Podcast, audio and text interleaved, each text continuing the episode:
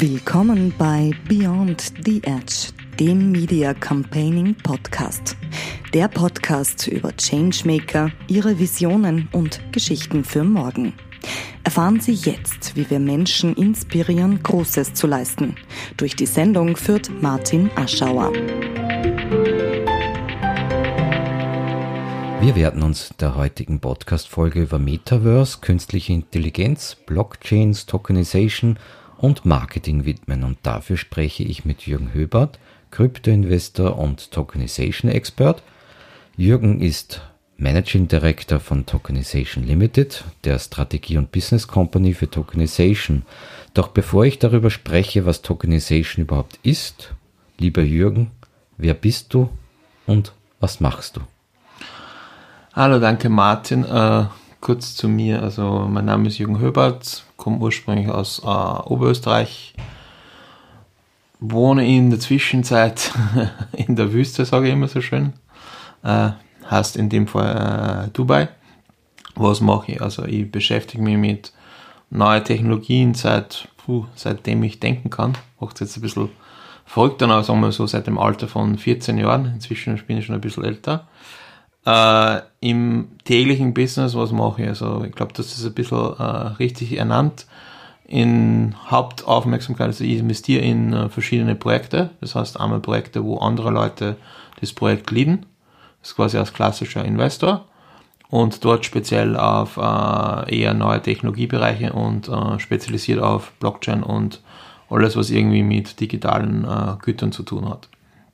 Als nächstes noch äh, auch äh, Company Building, das heißt, wir bauen eigene Companies, wo wir selbst die Idee haben, die Leute zusammenfinden und das Ganze auch bis zu einem gewissen Grad äh, alles selbst finanzieren.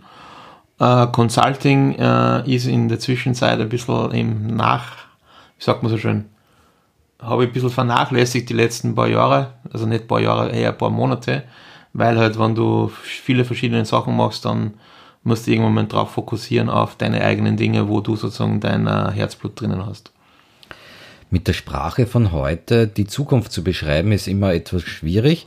Wenn ich jetzt mal ganz vereinfacht sage, Web 1.0 war Information vernetzen, also klassisch das Internet. Mhm. Web 2.0 mit Personen vernetzen und Web 3.0 sagen wir Orte, Personen, Dinge und Güter vernetzen.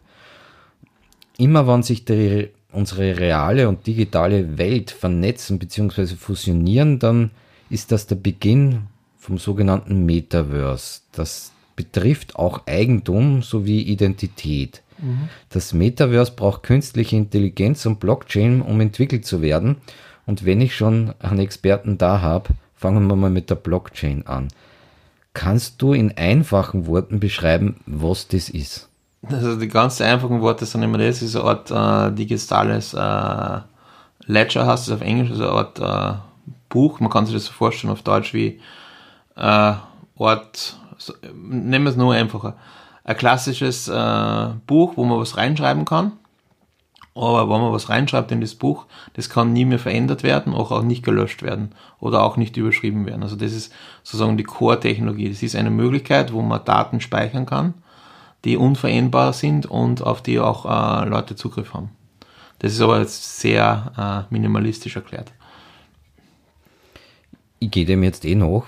Ähm, seit 2008 gibt es ja in etwa die Blockchain. Wo nutzt du die Blockchain und wo hat die Blockchain die Welt besser gemacht? Das ist immer eine gute Frage. Wo machen Dinge die Welt besser? Also, äh, ich möchte kurz darauf zukommen, was du vorher erwähnt hast. Also, du hast dieses äh, Web 1 Code, Web 2 Code und Web 3 Code. Also Web 3 hast du. Web 3 ist eine Definition, die für mich persönlich äh, noch nicht ganz klar definiert ist, was sie ist. Aber es hat damit zu tun, zum Beispiel Web 2 war über Digitalisierung. Also wir machen zum Beispiel, du kannst ein Ticket, ein Flugticket online kaufen. Du kannst aber noch nicht das Flugticket wirklich digital besitzen. Du kriegst da quasi eine Art E-Mail zugeschickt und das E-Mail sagt, da ist eine Nummer drauf und mit der Nummer kannst du irgendwo hingehen und dann äh, gibt er die Nummer sozusagen Access dazu.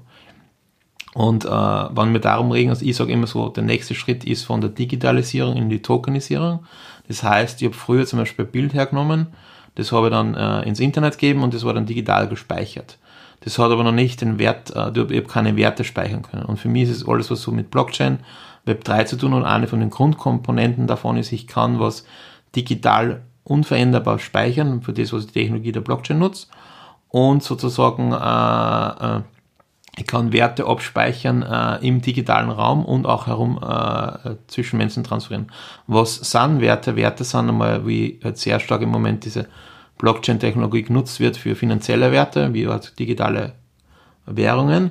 Aber es geht auch Werte zum Beispiel, äh, überlege mal, du hast einen, äh, wenn du die Universität machst, du kriegst ein Universitätszertifikat. Wie willst du mir beweisen, wenn du mir das sagst, wie kann ich kontrollieren, dass das wirklich ein Zertifikat ist, das von denen ausgestellt ist? Und es gibt da einen super Use Case, zum Beispiel, ich habe ja früher mein Baccalaureatstudium gemacht an der SAE Multimedia of Audio Engineering in Wien, die äh, quasi ein Ableger ist von der Middlesex University und wie ich dann nach äh, Hongkong studieren gegangen bin, habe ich denen sozusagen eine Art Originalzertifikat schicken müssen. Das heißt, du musst du dann anfragen bei der Universität und die müssen dann sagen, ja, wir, wir haben das und dann schickt die eine Universität quasi mit, mit der Post und alles drum und dran im Slow-Mail-Verfahren eine Originalkopie, wo ein Stempel drauf ist und äh, keine Ahnung, notariell beglaubigt von der Universität, ja, der Herr Höbert hat bei uns den BE gemacht. Stell dir das jetzt mal vor, du hast jetzt äh, dein eigenes Zertifikat als digital, du gehst hin, äh, bewirbst dich, ladst das Zertifikat sozusagen rein oder lässt dich darauf zugreifen, die sehen, okay, das ist hundertprozentig äh, funktional und funktioniert. Das ganze Thema kannst du auf den Personalausweis, also Identität ausweiten. Das ganze Thema kannst du auch ausweiten auf äh, also äh, Land Registry. Du kannst auch ausweiten, also überlege mal, du kannst äh, ein Hotelzimmer kaufen, sozusagen den Access zum Hotelzimmer, aber du willst es nicht mehr haben, schickst es einfach äh, wenn weiter und die meisten Leute, um es zu verstehen, jeder hat zum Beispiel, kennst das zum Beispiel auf dem iPhone, hast du diese Wallet-Funktion. Wenn du so ein Zugticket kaufst, dann hast du so eine Art digitales Zugticket. Das kann ich zwar jetzt nutzen, um einen Zug zu fahren, aber ich kann es nicht hin und her schicken. Also da sind schon äh, gewisse Funktionalitäten da, die in diese Richtung gehen. Und Web 3 geht genau darum, dass äh, Dinge, die was repräsentieren, Access, also Zugriff oder einen Wert repräsentieren in irgendeiner Form, dass er die digital herumtransformieren kann. Aber ganz verstehe ich es noch nicht, weil zum Beispiel das Beispiel mit der Uni, mhm. da habe ich die Daten in einer zentralen Datenbank bei der Universität Wien halt abgespeichert ja. und das genießt hohe Vertrauenswürdigkeit. Warum wird es jetzt besser, wenn ich das dezentral speichere und viel mehr Ressourcen für die dezentralen Datenbanken alles äh, zu betreiben brauche? Warum ist das jetzt besser?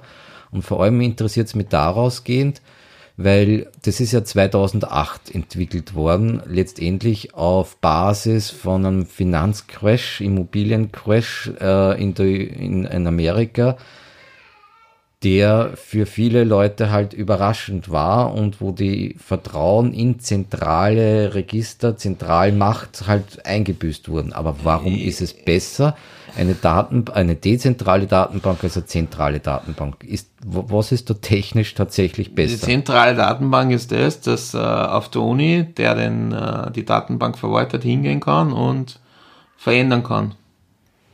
Aber jetzt vom Abrufen hängt es ja eigentlich nur von Schnittstellen ab und nicht, ob es dezentral oder zentral gespeichert ist. Ja, aber keine Ahnung, ich, ich weiß nicht, wie, wie, wie die das speichern, somit kann ich es nicht sagen. Die, die, die Thematik, also du musst sehr aufpassen, diese Thematik, was ist dezentral, nicht dezentral. Also dezentral ist eine Möglichkeit, aber es heißt nicht, dass alles, was irgendwie auf einer Blockchain läuft, überhaupt dezentral sein muss. Es ist ein bisschen widersprüchlich, ich weiß. Du musst immer vorher aufgehen. Am, am Anfang war das alles ein bisschen ideologische gegen Strombewegung.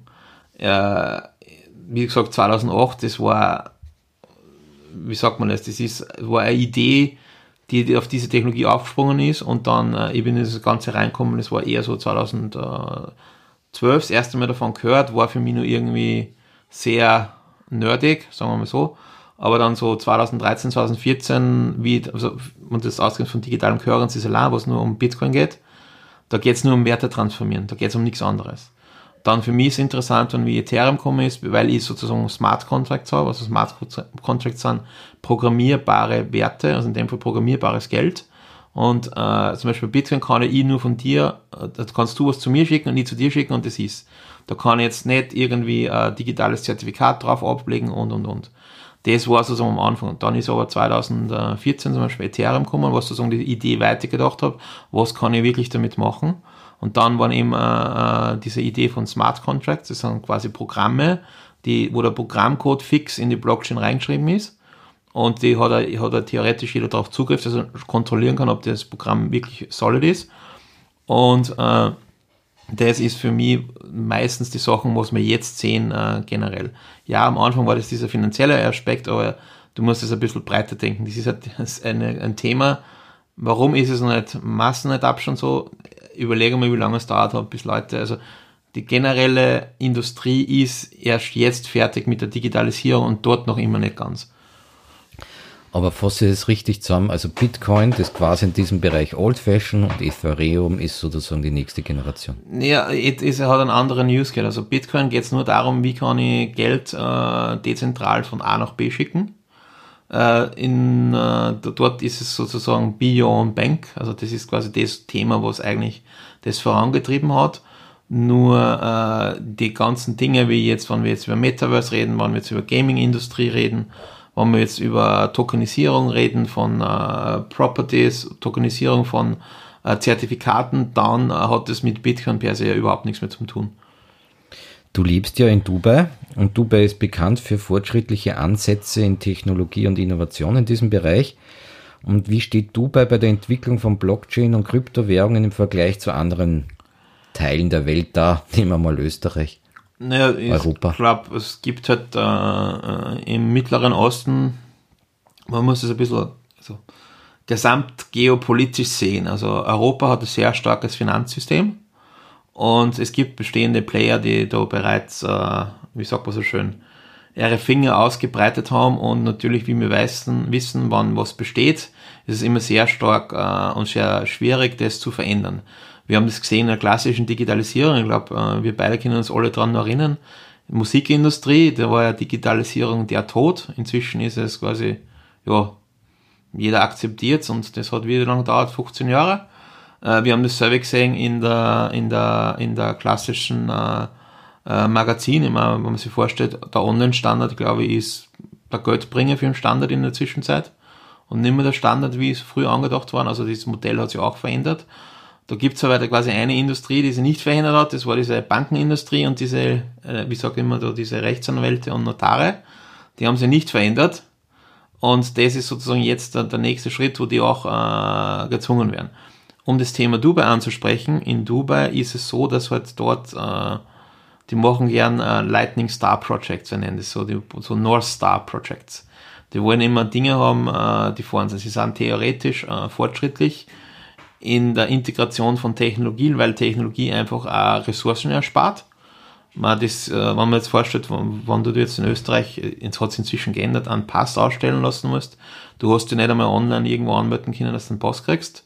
In manchen anderen Ländern gibt es diesen ganzen äh, Apparatus äh, nicht, der da dagegen ist.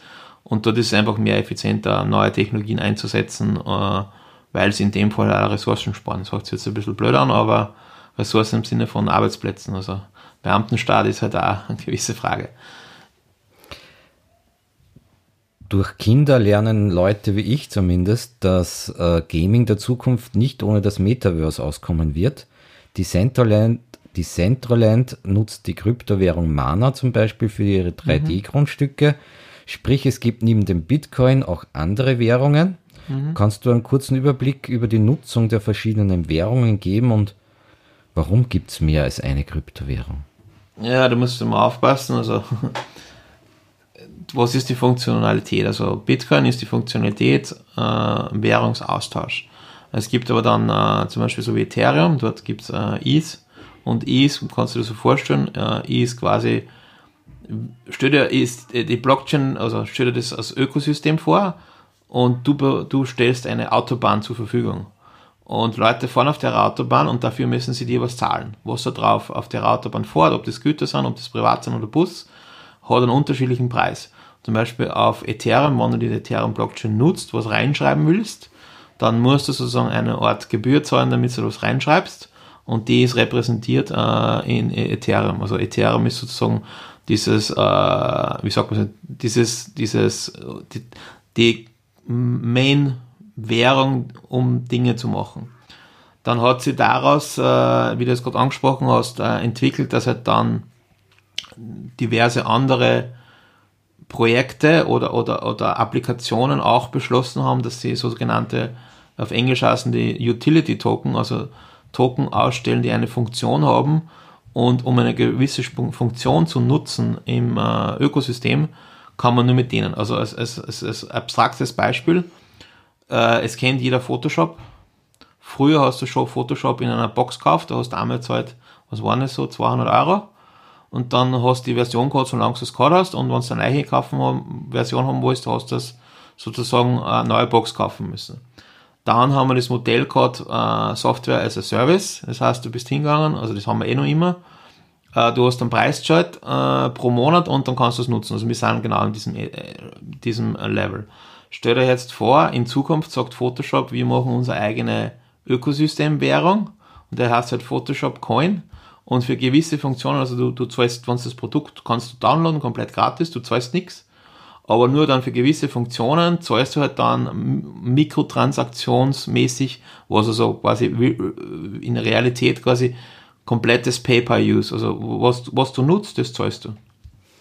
Aber dann war es jetzt nicht geschickt, dass ich der Artificial Intelligence äh, sage, mach eine Parallelwährung oder Parallelsystem zu Ethereum, programmieren wir das und dann müssen wir nur Leute finden, die das nutzen und wir kriegen immer Lizenzgebühren. Ja, die, du kannst das natürlich machen, das ist so, das kann jeder seine eigene Blockchain machen, aber die Problematik ist, äh, wie adapt, also wer, wer nutzt sie dann? Also du musst dir mal vorstellen, das ist jetzt so, ich bringe immer dieses Beispiel, äh, wie sagt man so schön, jeder, also ich komme aus einer Startup-Industrie und jeder sagt, ja, ich kann das auch machen. Äh, ich kann das auch machen, ja, du kannst auch einen Shop aufstellen, der online Snowboards verkauft, ja, das kann jeder. Und du kannst einen Shop online aufstellen, der irgendwelche T-Shirts verkauft, aber du musst da Leute hinkriegen. Was die wenigsten Leute verstehen, ist, die Herausforderung heutzutage, glaube ich, ist nimmer, gewisse Dinge zu bauen und zu programmieren. Die Herausforderung ist, die Aufmerksamkeit zu bekommen, damit wer das Produkt nutzt. Und die Aufmerksamkeit kann sein, äh, durch Leute, die Aufmerksamkeit haben. Also man sieht das im Moment, äh, vielleicht für dich ein interessantes Thema, mal tiefer reinzuschauen, falls du das nicht hast, äh, diese ganzen Influencer. Also wenn du jetzt hernimmst, äh, Prime, weiß nicht, kennst du den Energy Drink? Prime? Immer, die monetarisieren ja quasi eher Attention, ist ja Aufmerksamkeitserziehung. Früher war es so, du hast einen Energy Drink gehabt, der hat einen Influencer bucht, jetzt macht der Influencer einen Energy Drink.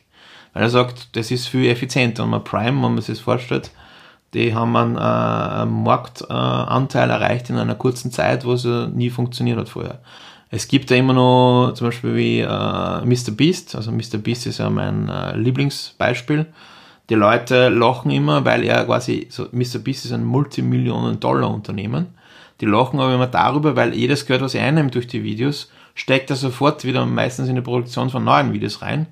Und die sagen, ja, aber du könntest ja äh, mit Video machen allein nur. Na, der verdient sein Geld mit Schokolade verkaufen, mit T-Shirts verkaufen, mit Beast Burger. Ich meine, der hat die größte Burgerkette gelauncht über, über Virtual Dining Konzept, äh, baut jetzt die ersten physischen Burger, Burger Shops und ich kann einen Mr. Beast Burger in Dubai ordern, weil es gibt halt irgendwelche Firmen, die das beschlossen haben, in einer White Label Kitchen machen die das nach dem Standard auch.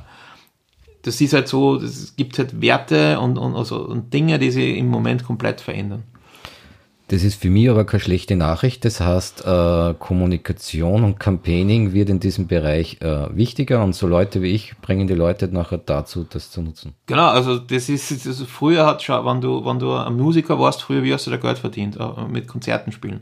Heutzutage verdient, dann war halt irgendwann diese, dieses Sponsoring-Konzept und irgendwie hast du jetzt den Trend, dass sozusagen die Leute Unternehmer werden. Das sich jetzt blöd an, weil als Unternehmer heutzutage einen Energy Drink zu machen, mal du und ich, Martin, wir gemeinsam können morgen, also kennst du Liquid Death?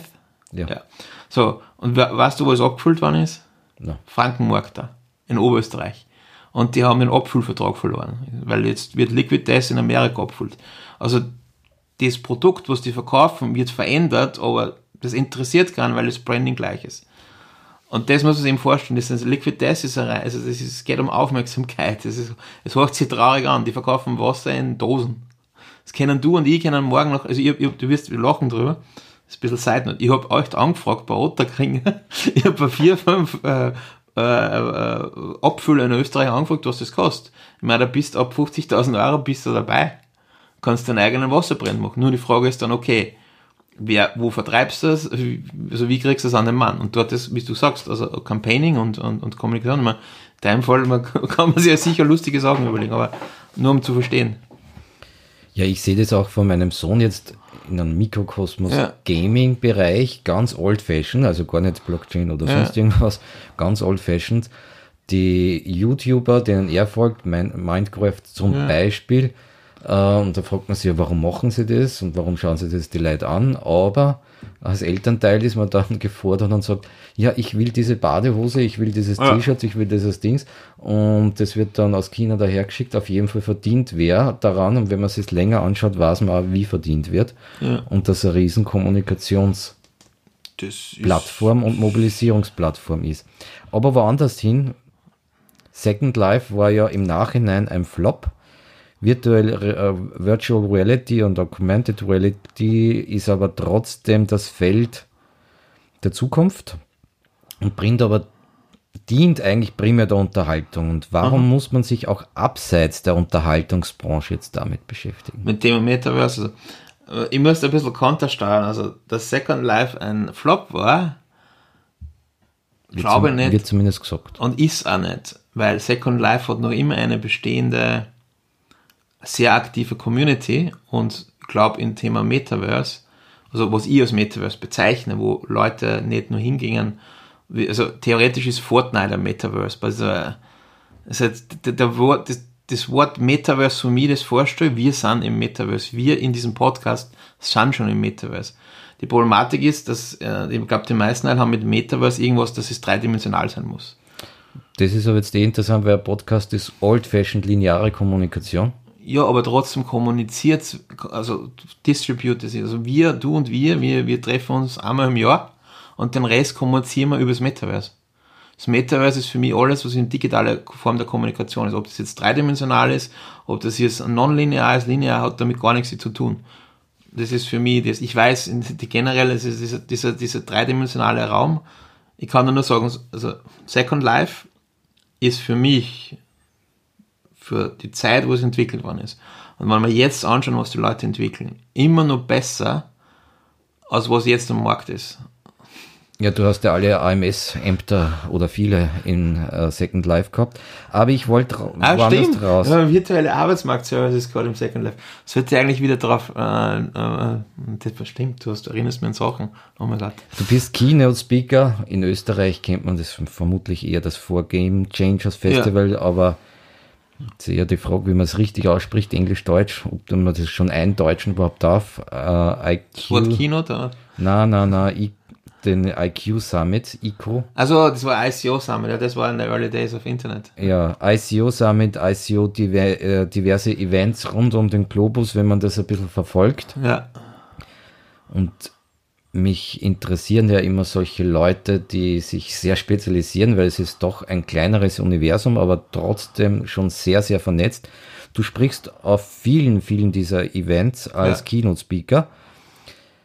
Fangen wir mal mit den Basics an. Was bedeutet ein ICO? ICOs war äh, im Jahr 2014 dieser Term, wie man sozusagen Projekte gelauncht hat im Blockchain-Bereich. Das heißt Initial Coin Offering, das heißt, war initiale Auflegung der Währung. Das Thema ist inzwischen, das kannst du so vorstellen, also die Ursprünge in dieser Industrie kommen aus dem akademischen Bereich. Und was machst du im akademischen Bereich? Du schreibst ein White Paper und dann gehst du zur Universität und, äh, oder zu irgendeinem Förderungsinstitut und dann sagst du, das ist, was ich machen will, gibt's mir Geld und ich mache das dann. Irgendwie hat sich das in der ICO-Phase so eingeschlichen, also die ersten Leute in der Blockchain, der würde nie hingegangen sein und gesagt haben, okay, ich mache irgendwas, was ich nicht liefere. Weil es geht da um Reputation und irgendwie. Nur ist irgendwann einmal die Industrie so schnell explodiert, also Boom and Bust Cycle, dass irgendwann das Leute dieses Thema ICO einfach als Möglichkeit gesehen haben, äh, Geld für eine Idee zu raisen, wo sie keine Anteile an der Firma verlieren und es war ein Weg, weil es war was Neues äh, haben sehr viele Leute sich die Finger verbrannt, sowohl Investoren als auch Leute, die Projekt gemacht. Es haben Leute Geld verdient, kein verdient. Für mich war es so, um in dieser Industrie zu bestehen, also wie ich mit diesem angefangen habe, hat es in Österreich nichts gegeben, sprichwörtlich. Es gibt den Andreas von Bitcoin Austria, die sind halt mehr Bitcoin beschäftigt. Es hat Cryptostamps, weiß nicht, ob du das kennst, äh, gegeben von der österreichischen Post. Die sind halt sehr innovativ, die waren zu einem Zeitpunkt sehr innovativ. In der Zwischenzeit interessiert es keiner mehr, was die machen. Aber das ist halt so. Weil halt, äh, äh und warum ist international? Weil die Industrie immer, für mich ist es so, wir sind, ich bin jetzt im, in unserem Zyklus, im dritten Zyklus, und das heißt, du hast so Boom, Bust, Boom, Bust, Boom, Bust Cycle. So, wenn ich jetzt, es, es ist sozusagen Bear Market heißt, wenn keiner sagt, Blockchain hat irgendeine Zukunft.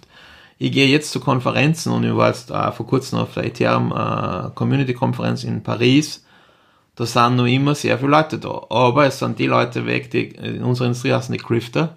Also Leute, die nur da sind, um quasi zu benefizieren. Also irgendwann bist du mal auf Konferenzen gegangen und jeder wollte irgendwie mit null Erfahrung, ja, wir sind die Experte in uh, äh, PR, in Blockchain, wir sind der Experte für Legal. Also da hat es halt Leute gegeben, die einfach nur uh, das schnelle Geld gesucht haben.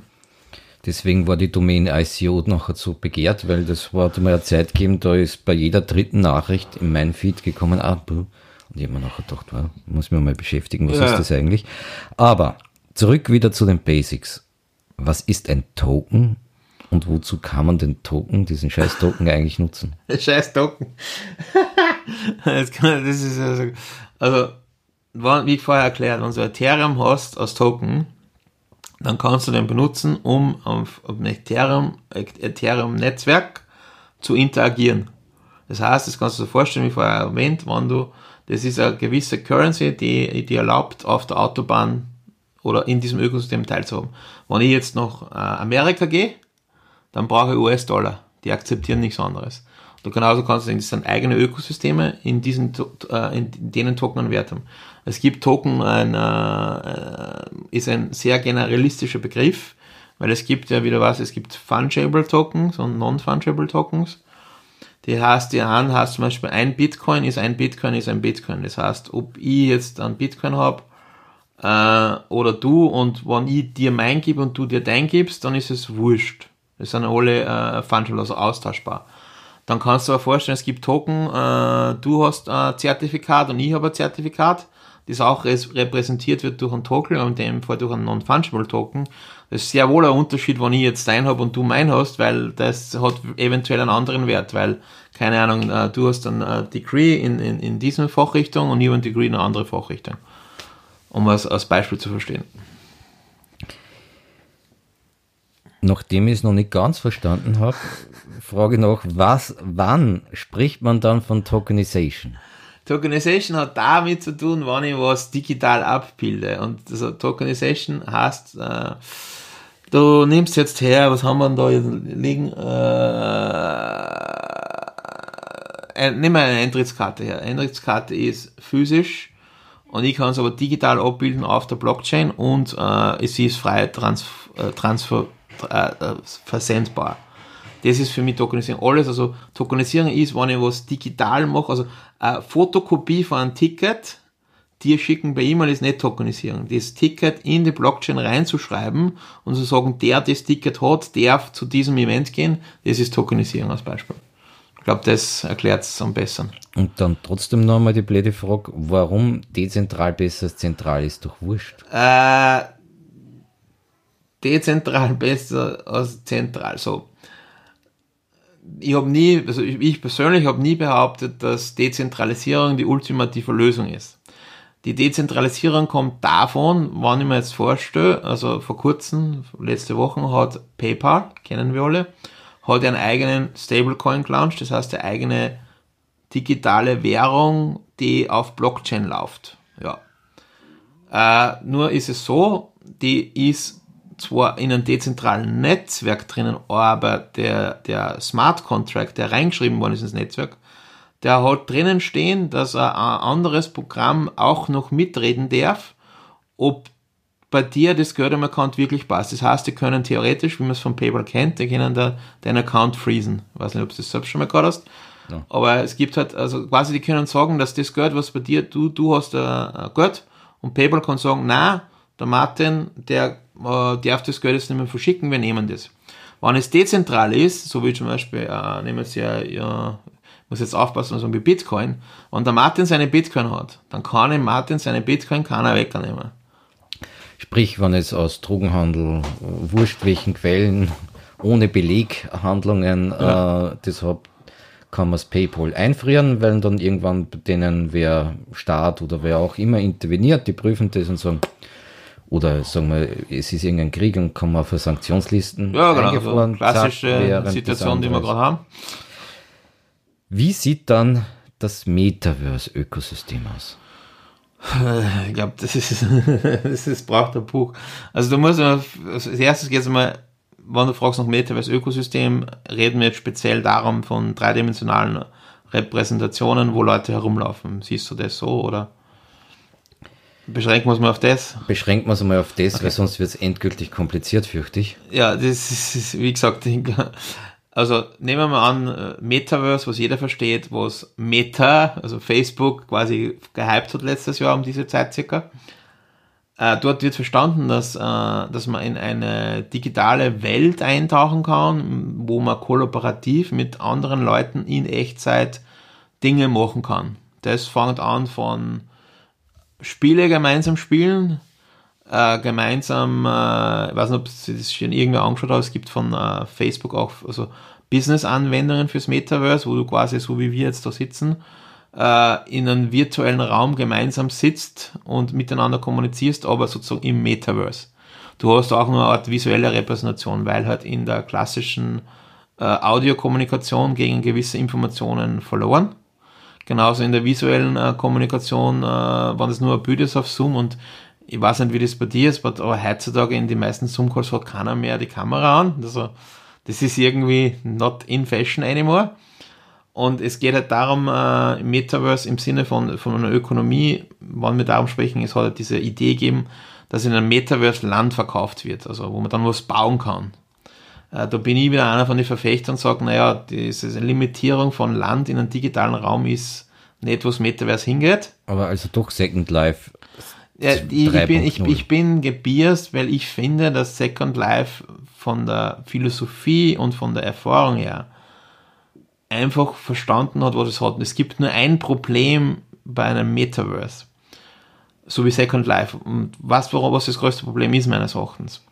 Dass stell dir vor, du hast jetzt, also das ist ein bisschen nicht rassistisch oder so, ich fahre jetzt irgendwo in, äh, noch, äh, in, äh, in Urwald, sage ich immer, findest dort äh,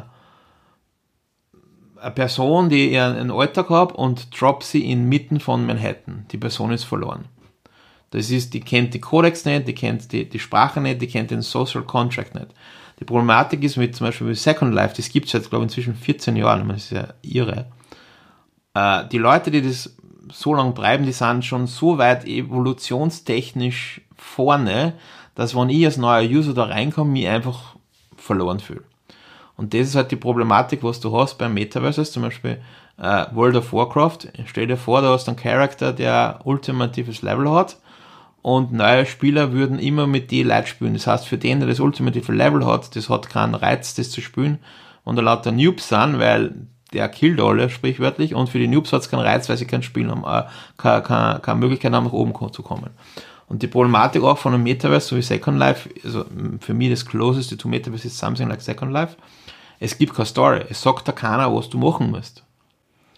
Aber das ich könnte ja dort einfach drinnen den Grand Slam im Tennis erfinden, weil das ja. sind dann die großen Turniere, äh, weil Tennisspiel ist Tennisspiel und da gibt es halt ATP 105, also ja. Future und alles, aber ATP 125, 250, 500 und 1000 und dann die Grand Slams sind einfach die Punkte, die man für den Sieg ja. äh, in der Weltranglisten gut geschrieben kriegt und so kriegt er das nachher da hin. Aber ja, äh, ich muss eine Geschichte erfinden. Wie, wie gesagt, das, ist, die, die, die, das Metaverse per se, ist das allererstes, wenn du das Metaverse gehst, was ist das Wichtigste?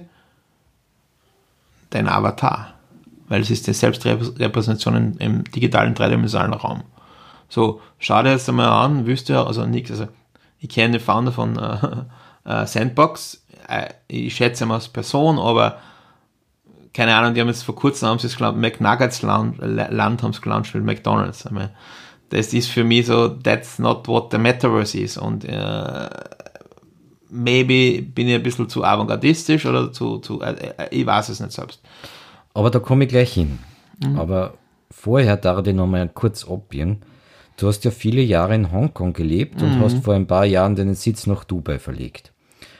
Original bist du eigentlich am, am Mühviertel auf Abwägen, könnte man sagen.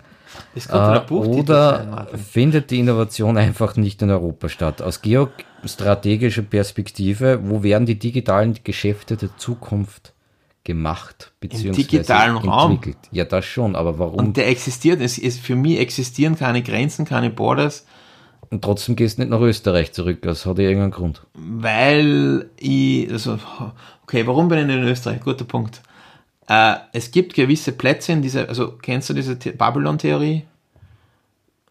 Es ja. gibt, also es gibt gewisse zum Beispiel, du bist nach Paris gegangen in, zu einer gewissen Zeit, weil in Paris einfach Fashion oder Fashion war. Ja, genau. Du gehst nach, äh, wie sagt man Oder England Musik oder genau. Alternative Musik, muss man aufpassen. Genau. Bei Musik gibt es ja tausend Universen. Oder, oder du gehst nach Hollywood, wenn du in der Filmindustrie sein willst. In, diesem, in dieser Industrie, in der ich bin, äh, glaubt jeder, da gibt es dieses Kryptowelle in Zürich.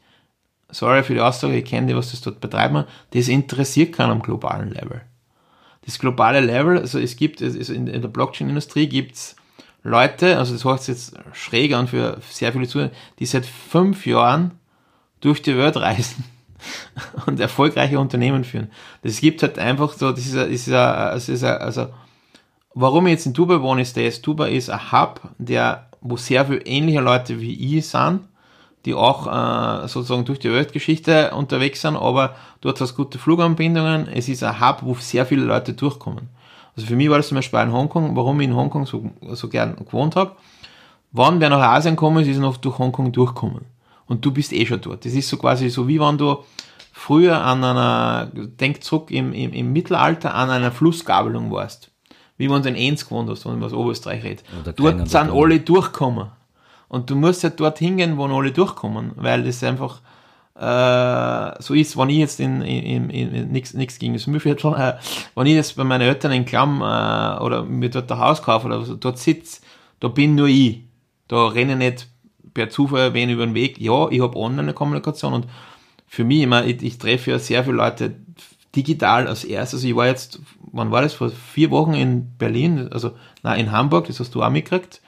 Dort habe ich Leute getroffen, die seit fünf Jahren digital kennen. Die habe ich noch nie physisch getroffen. Nur ich gehe dorthin, kommuniziere mit denen genauso, wie wenn wir uns seit fünf Jahren äh, äh, physisch kennen. Also real ist doch wichtig. Real ist wichtig, äh, also real ist, weil du fragst, warum gehen ja so viele Konferenzen? Also es ist eine Kombination als real und digital. Also die für mich ist es so, äh, ein Haufen von, von Kontakten machst du real als erstes. Wenn ich wo reingehe in, in, in eine, bei einer Veranstaltung oder wenn ich auf einer Bühne rede, dann habe ich mein, meine Ideologie oder meinen Meinungspunkt.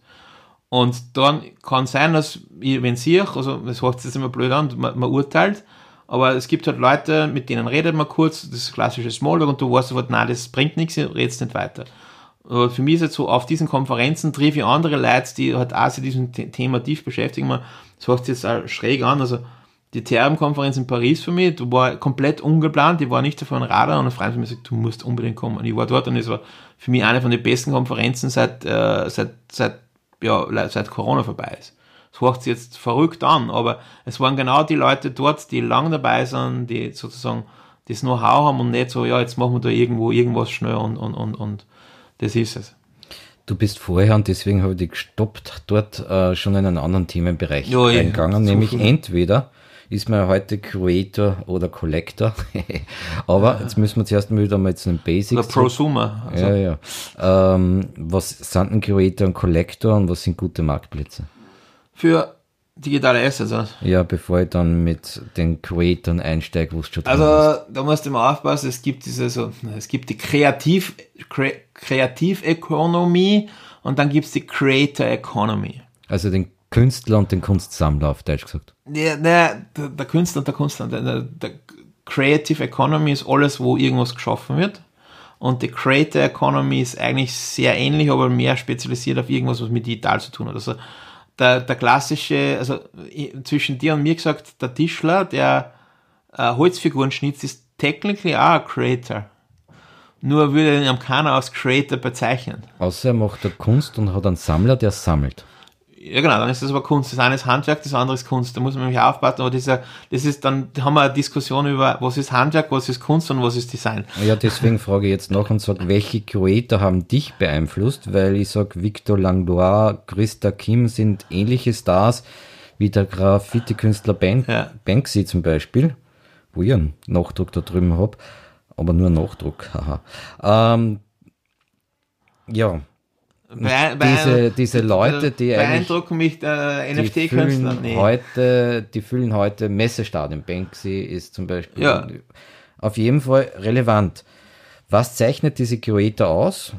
Weil Mike Winkelmann, glaube ich, verkauft heute im Auktionshaus oder hat Ja. das Geschichte. Ja, immer- mal 60 Millionen zahlt wird für sowas, hören Leute wie ich zu und denken sich, was passiert da eigentlich gerade? Ja, ich glaube, dass das genau die Thematik ist. Also man sollte da gar nicht zuhören, weil das ist ein Spiel von Leuten, äh, wo man sowieso nicht mitspielen kann. Also das hört sich jetzt blöd an. Äh, fangen wir an. Äh, Also welcher Creator hat dich beeinflusst? persönlich Ja. gar keiner. Also das heißt, es- gibt ein paar Leute, du, du, du, du, du kennst mich besser, ist ein bisschen unfair. Also ich habe eine gewisse Affinität. I would like to do art, also ich würde gern Kunst machen, nur weiß ich, I'm not good enough to do what I want to do. Also ich bin einer, der kann mit der Hand nichts zeichnen, kann aber digital was machen. Aber wenn man es nicht... Also aber ich bin auch ein Creator, ich create halt companies. Ha- Hamilton hat gesagt, tausendmal muss man es machen. Ja, aber das ist, das ist, also für mich muss es da, also ich, ich kenne Leute, zum Beispiel, es gibt, äh, es gibt einen österreichischen Künstler, der heißt Primal Cypher. Und der hat sich ideologisch damit auseinandergesetzt und der, der hat früher Kirchen restauriert. Und der hat sich irgendwann ein iPad gekauft und kommt darauf, er kann mit dem auch sehr gut umgehen. Und es gibt halt im, im, im also, äh, impressed me, wer, wenn er irgendwelche, so wie der, wie der, wie der, der am 60 Millionen das verkauft, na impressed me nicht. Was ist denn sein Message? Für, für mich, also, das ist auch ein bisschen biased, ich habe Multimedia, äh, also Multimedia BADs studiert, habe dann aber Master of Visual Arts and Administration gemacht. Und du musst dir jetzt vorstellen, es gibt halt diesen, äh, der, der Kunstmarkt ist genauso wie der Musikmarkt warum ist der eine Künstler mehr bekannt als der andere? Und ich glaube, das brauchen sie inzwischen äh, nicht mehr äh, äh, verschweigen. Es hat nicht mit der Qualität zu tun. Das heißt nicht, dass der beste Musiker immer der ist, der am meisten Geld verdient. Äh, es geht wie immer, und das ist halt, das, ich, mein, ich glaube, irgendwann, ich habe das irgendwann einmal realisiert, es geht um Aufmerksamkeit. Also der, der die meiste Aufmerksamkeit generieren kann for whatever, ist der fucking Winner. Und das ist eine Frage, ob das ist also sozi- sozioökologische, äh, das ist evolutionstechnisch so. Du kannst Aufmerksamkeit, ge- warum hat früher der Stärkste gewonnen? Weil der Battle war, wenn der die meisten Muskeln gehabt und alle zusammen gehabt hat, hat der die meiste Aufmerksamkeit gehabt, weil das war der Leader. Äh, du kannst aber heutzutage kannst du die Aufmerksamkeit erkaufen. Das heißt zum Beispiel, äh, simples Beispiel, äh, wenn, äh, wenn du ein Unternehmen anfängst, ich kann es immer von Unternehmensphase bringen. Ich hab, baue Unternehmen mit äh, zwei Partnern von mir, wir können das Ding selbst finanzieren für die ersten zwei, drei Jahre, ist kein Problem. Wenn ein anderer kommt, der selbe Idee hat, der hat mit vielen anderen Challenges zu kämpfen. Also ich habe quasi einen unfair Market Advantage. Und das heißt, es ist genauso in, in, in, in, als Creator, auch haben wir einen unfair Market Advantage. Wenn der Creator, äh, keine Ahnung, schon einen YouTube-Channel hat und irgendwann beschließt, er wird jetzt Creator, hat er bereits eine Audience und ein Teil von dieser Audience hilft ihm schon mal, um einen, um, um, um einen Sta- Startweg zu haben. Das sind halt so Dinge, was, was, was die, die, die wenigsten Leute, warum, also inspiriert mir ein Creator, emotional, nein. Also, sorry, also das, äh, was mich inspiriert ist, wenn du reingehst in, äh, in äh, so jetzt blöd an, wenn ich es jetzt bringe, also du wirst ja denken, das ist komplett digital, wenn du reingehst in eine, äh, wie heißt das in, in äh, Pa- Spantium oder sowas, das ist Inspiration, wo architektonisch Licht und Kunst im Raum ist, weil, also, ich, ich hoffe, ich bin nicht zu, zu, zu fluktuativ, man muss, du kennst den Louvre in Paris und du kennst den Louvre in Abu Dhabi. Also es gibt Louvre, Ja, Paris ich, hat es gibt, aber ich war noch nicht drin Genau. in Abu Dhabi. Und das Abu Dhabi ist ein, ein impressive Gebäude, nur die Kunst oder dieses Dinge, was repräsentiert werden, will in dem Kontext vom Louvre-Raum, da geht es um, ein, um das Historische, das, es, es geht um mehr als nur das Bild zum Sehen. Es geht um dieses ganze Experience rundum. Und das ist Paris, da sind Leute schon seit 500 Jahren hingegangen, das sind Intrinsic Values. Das kann man sehr schwer beschreiben.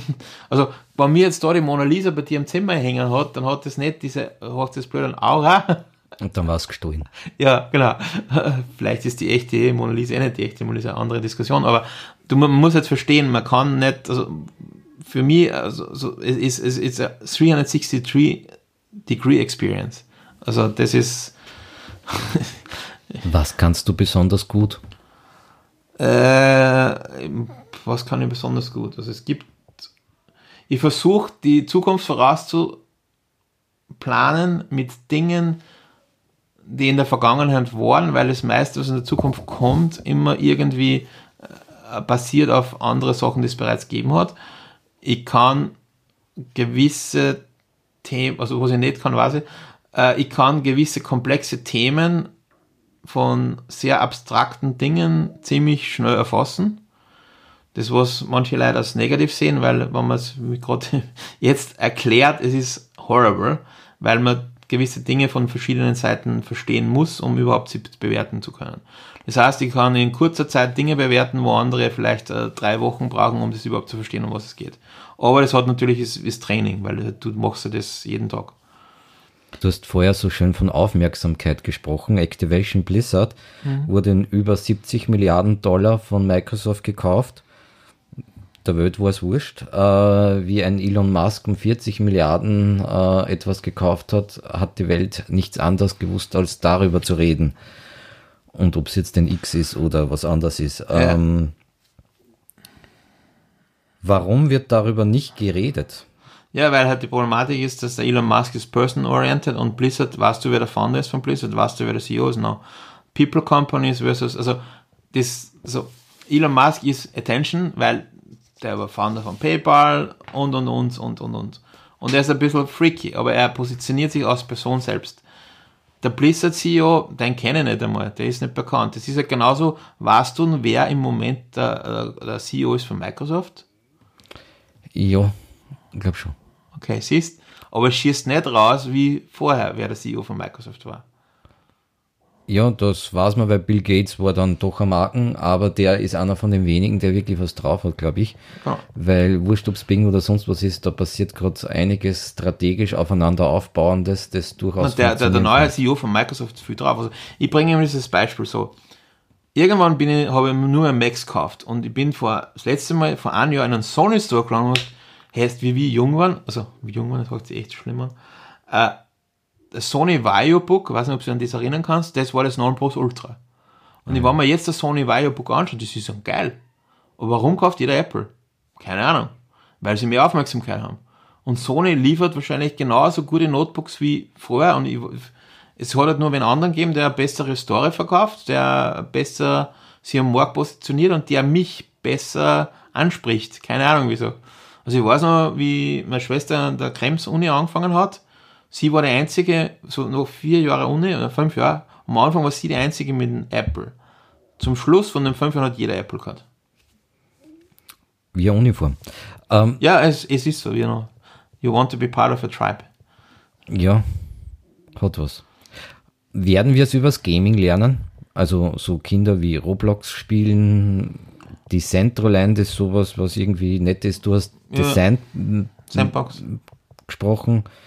Was muss man, also jetzt ein Spieletipp für mich, was muss man spielen, dass man die Innovation versteht, äh, wenn man die Innovation Äh, ich glaube, man muss, äh, also wenn man diesen Welt ein, das muss man definitiv mit Fortnite beschäftigen und mit Minecraft. Weil Minecraft ist eine Generation, die jetzt inzwischen schon eher unser Alter ist. Und, äh, wahrscheinlich länger nur, aber wir sind sozusagen mit unserem Alter, also ich bin halt 1981 geboren, da bist du, ich bin in meiner Industrie meistens einer von den Älteren, die was dann zehn Jahre älter sind, die können sich mit dem überhaupt nicht identifizieren, aber ich kann gerade nur so mit den was so 25, 30 sind, reden, wann sie in meinen Interessen viel sind. Ich bin selbst, ich habe nie Fortnite gespielt, ich kann mir das anschauen, habe das gemacht, schaue mir Fortnite-Videos an, weil es mich interessiert, um zu verstehen und auch zu verstehen, weil Leute sprechen über das Metaverse und dann schaut er an, was, äh, sorry für die Aussage, Meta, also Facebook, für mich ist das immer nur Facebook, produziert mit ihrem Metaverse. Das ist für Hausfrauen, sorry für die Aussage, für Leute, die Aber alt als, sind. als Kommunikationsmensch muss ich sagen, grenzgenial gemacht. Da habe ich was, was aufkommt und sage, ich bin's und dann Ja, kriege ich, das ist so wie, wie die DIN-Norm, die deutsche Industrienorm. Der, der die Norm setzt und äh, den Kommunikationsframe setzen kann, der hat irrsinnig viel gewonnen. Und also aus aber meine Meinung ist, schau dir an, was Fortnite ist und dann schaust dir an, was Facebook Meta ist. Ja, ich frage deswegen, weil ich bin ja so absolut kein Spieler. Ich habe früher nicht gespielt. Ich bin auch kein Spieler, also ich spiele mein Leben. Aber man kriegt ja jetzt durch einen Nintendo Switch von meinem Sohn, äh, der ja nichts anderes weiß, als so dieses eine Spiel da zu spielen, kriege ich es jetzt einmal mit, was da drinnen passiert. Ja. Und wann ich schon nur begrenzte Zeit habe und Willen habe, mich da in zu investieren, was spiele ich? Äh, ich glaube für Minecraft oder Fortnite? Äh, Minecraft, weil es kreativ ist. Ich bin immer nur Verfechter. Minecraft ist dreidimensionelles Lego und ich bin ein alter Lego-Spieler. Also das ist auch, ich sag's jetzt blöd an, mein Sohn, der spielt gern Lego und spielt Minecraft, aber das ist wahrscheinlich jetzt ein bisschen meine Schuld. Also ich habe nie Minecraft gespielt, ich spiele jetzt Minecraft. Weil es mein Sohn jetzt auch spielen wird und ich muss mich auskennen. Ich switch nochmal, weil wie du gerade angesprochen hast, hat sehr viel mit Kommunikation zu tun, ob man erfolgreich ist in diesem Ja. Business oder Überall. nicht. Sprich Aufmerksamkeit. Was bedeutet das Marketing? Oder wie wichtig ist Marketing? Klassisches Marketing, Anzeigen schalten, Ja, aber im digitalen Geschäft. digital Anzeigen schalten auf Facebook, Aber das ist Awareness Raising. Also es kommt davon, auf welcher Ebene, dass man ja Ich glaube, dass in der Zwischenzeit, also früher war Marketing, wir machen einen Werbespot und hauen sie in den Fernsehen rein und das ist es. Äh, dann waren sie irgendwie schalten Anzeigen. Also es, Marketing, Kommunikation und Sales ist eins für mich und, und PR, das, ist- das ist nicht ganz eines, das sind alles Komponenten, die abgestimmt sein müssen, um miteinander zu funktionieren. Weil ich kann eine extrem gute PR haben, wenn aber meine Kreativagentur scheiße ist, dann schaut meine Webseiten scheiße aus. Das heißt, die Leute kommen zwar drauf, Ja, ja, Öffentlichkeitsarbeit macht grundsätzlich mal Aufmerksamkeit, Ja. vermittelt irgendwas, aber nicht zwingend notwendig, um ein Ziel zu erreichen, ein Verkaufsziel ja, zu erreichen. kein Ziel zu erreichen ist, also, Man hat natürlich auch ein Ziel, Also nämlich in bestimmten Dialoggruppen, aber der Approach ist ein anderer, nämlich Awareness schneller in dem Verkauf oder baue ich mehr in die Marke beispielsweise. also Markenwert versus, ja, ich weiß, was man. aber ich brase nochmal um. Du kannst gern. Kannst du ein Best Practice Beispiel bringen, dass man es vielleicht angreifen kann? Nicht angreifen, aber Also im digitalen Bereich, in dem ich tätig bin. Best Practice, also das hört sich jetzt blöd an und äh, ich bin kein Fan davon, also zum Beispiel dieses Board Ape Yacht Club, ich weiß nicht, ob du es mitgekriegt hast, diese NFTs. Das ist halt von einer Marketing-Kommunikationsmaschinerie schon extremst durchplant gewesen, ohne dass es irgendwer verstanden hat, dass es durchplant ist. Da ist Guy O'Siri dabei, ich weiß nicht, ob du den kennst, einer von den Top Music Manager, der hat Madonna gemanagt früher, der hat das im Hintergrund angeschoben. Aber der hat natürlich auch Interessen, weil sein Fonds auch gleichzeitig Investor ist in dem Ganzen. Also man muss immer verstehen, diese, diese, wie die das auf den Markt geschoben haben, wie die das kommuniziert haben, wie die das in die breite Masse gebracht haben, dass jetzt bei Saturday Night drüber geredet wird und dass jetzt Firmen wie Adidas dann so an, sorry für die Aussagen, wir haben ja ein paar Killen, mal sagen, depperten Offenbüttel kaufen, weil ich finde die ästhe- ästhetisch not interesting. Äh, aber jeder hat drüber geredet. Ja, das ist, wie gesagt, weil du gefragt hast, was ein gutes Beispiel. Das ist eins von den besten Beispielen. Ich kenne Leute, die es am Anfang quasi interessant gefunden haben und die haben das einfach unstrukturiert gemacht und dann hat es wer gekommen, der das, ich meine, der, der, du weißt, wie Musikpromotion funktioniert und du müsst schon vor, da hast irgendwelche, sorry für die Aussage, irgendwelche Blockchain-Nerds und da kommt einer dabei, der im Top-Musikindustrie involviert ist. Der, der spült sich doch mit der alle. Das ist so, wie wenn ich mit der Musik, als Universitätsprofessor reingehe und mich äh, zur Mathematik-Competition äh, reinschießt von den Volksschülern. Und das verstehen die Leute nicht, dass halt in äh, solche Dinge, wie die funktionieren, die rennen nur den Hype hinterher. Aber die glauben, dass das naturally grown ist. Aber ich glaube, inzwischen wissen wir alle, äh, by accident not much thing happen. Wer hat in Österreich die Nase vorn? In Österreich, im, im Blockchain-Bereich oder in generell in diesen ganzen Dingen? Ja, mit irgendwas müssen wir anfangen. Sagen wir Blockchain. Es, ja, es gibt jetzt die klassischen Unternehmen, von der Unternehmenssicht her. Also du Bitpanda, was ja der digitale Währungsexchange ist, der hat nur einen Teil mit diesem Ökosystem zu tun. Ich meine, ich finde das hochinteressant, was so die CryptoStamp, diese digitale Briefmarke aus NFT, ist mehr oder weniger der von der Post, der österreichischen Post, das heißt jetzt verrückt an manche, die waren die ersten, was das gemacht haben. Und die haben das Konzept dann auch kopiert. Also einziges, und ich werde das nur mehr anbringen, die Post hat vielleicht nicht ganz verstanden, dass man die Collectibles ein bisschen hochwertiger machen soll, wie sie am Anfang waren, weil jetzt machen sie das mehr als Briefmarkenobjekt, aber die Zielgruppe, mich sprechen sie nicht mehr an, aber sie haben nur groß genug als äh, Kundensegment, äh, das äh, die aber in der Philatrie, wie das heißt, in der Briefmarkensammelwelt ist es ein fixer Bestandteil, also haben andere Postorganisationen kopiert. Also das ist sicher eins, wo die vorne mit dabei waren, sorry für die Aussage. Äh, und aber für andere Sachen. Immer, die sind dann nicht draufgeblieben, so wie Kodak bei den digitalen? Das nicht draufblieben, für die ist das kein Hauptgeschäft. Das läuft so mit, das ist eine gute, wir sind auch trendig, also wenn die jetzt zuhören, die werden mir wahrscheinlich kreuzigen, aber ja, das läuft mit, die Philatrie, Briefmarken gesammelt ist was für alte Herren. Da haben sie jetzt ein Segment, wo sie eigentlich eine neue Zielgruppe erreicht haben und auch nur erreichen und es, ich weiß nicht, ob die Geld damit verdienen, ich nehme an, sie verdienen Geld mit, das schaut in der Kommunikation cool aus, sie machen jetzt auch was in dem Bereich und Shareholder Value und das Ganze ist auch alles happy wahrscheinlich. Nachdem ich merke, dass das manchmal verwechselt wird oder synonym ist, Krypto oder NFT, äh, NFTs? Wo ist der große Unterschied? Krypto, also wenn ich über Krypto rede, dann rede ich über Token, in dem man investiert und was kauft und verkauft. Äh, NFTs sind digitale Assets wie äh, diese Affenbilder, die digital sind, äh, wie äh, Limited äh, Edition Access Passes, tokenisierte Kunst. Das ist eher in diese Richtung von NFTs. Und welche Bedeutung haben jetzt die NFTs fürs Marketing? Man kann NFTs als Marketinginstrument einsetzen. Also ganz klassisches äh, Digital, Digital Vouching. Man kann aber NFTs auch einsetzen, um Membership Clubs abzubilden, verschiedene Dinge. Also man muss also es gibt kein das ist was man macht, nicht so wie you know, Facebook, geht jeder hin und du machst eine Facebook Page.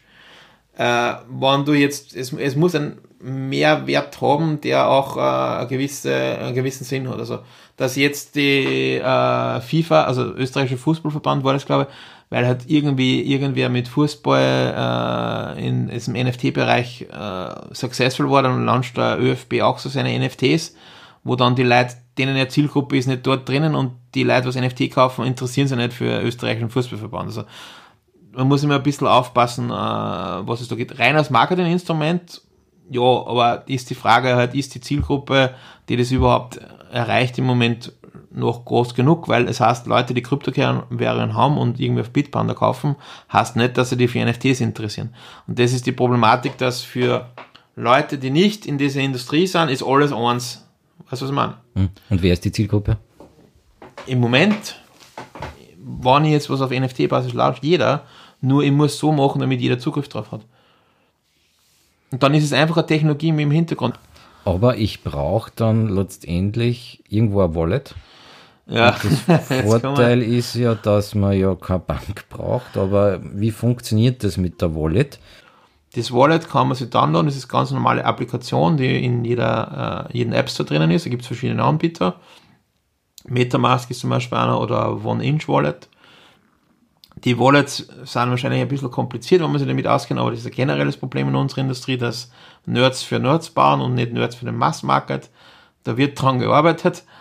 Und dann kannst du sozusagen mit der Wallet kannst du dann, äh, du kriegst eine Art eindeutige Nummer und auf die eindeutige Nummer kannst du dann sozusagen, du droppst deinen Membership NFT für einen Podcast, passt, der geht da rein und dann äh, habe ich das in mein Wallet drinnen. Worauf bist du stolz? Äh, gute Frage. zu, um fähig zu sein, das zu machen, was ich machen will und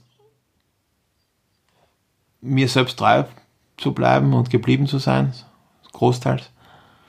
Mit den Grundwerten, die man, hat, ohne dass man komplett geblendet ist von dem ganzen Umfeld, in dem man sich bewegt. Wie sehen deine Visionen für das Leben von morgen aus? Äh, ich will nicht ein Chip implantiert kriegen in mein Hirn. Äh, ich glaube, also der digitale Divide ist, hat dieselben Ausflüsse, also Auswirkungen wie der Financial Divide, also diese Arm und Reich und Non-Digital versus Digital. Äh, ist das gut oder schlecht? Weiß ich nicht. Es ist halt, wie es sie sich bewegt. Und man muss halt selbst schauen, was man will. Meine, es gibt halt immer diese Aussage, wie lange macht man das nun? Weil halt, wann ist Schluss im Sinne von, für mich ist es so, wenn du für was interessierst, dann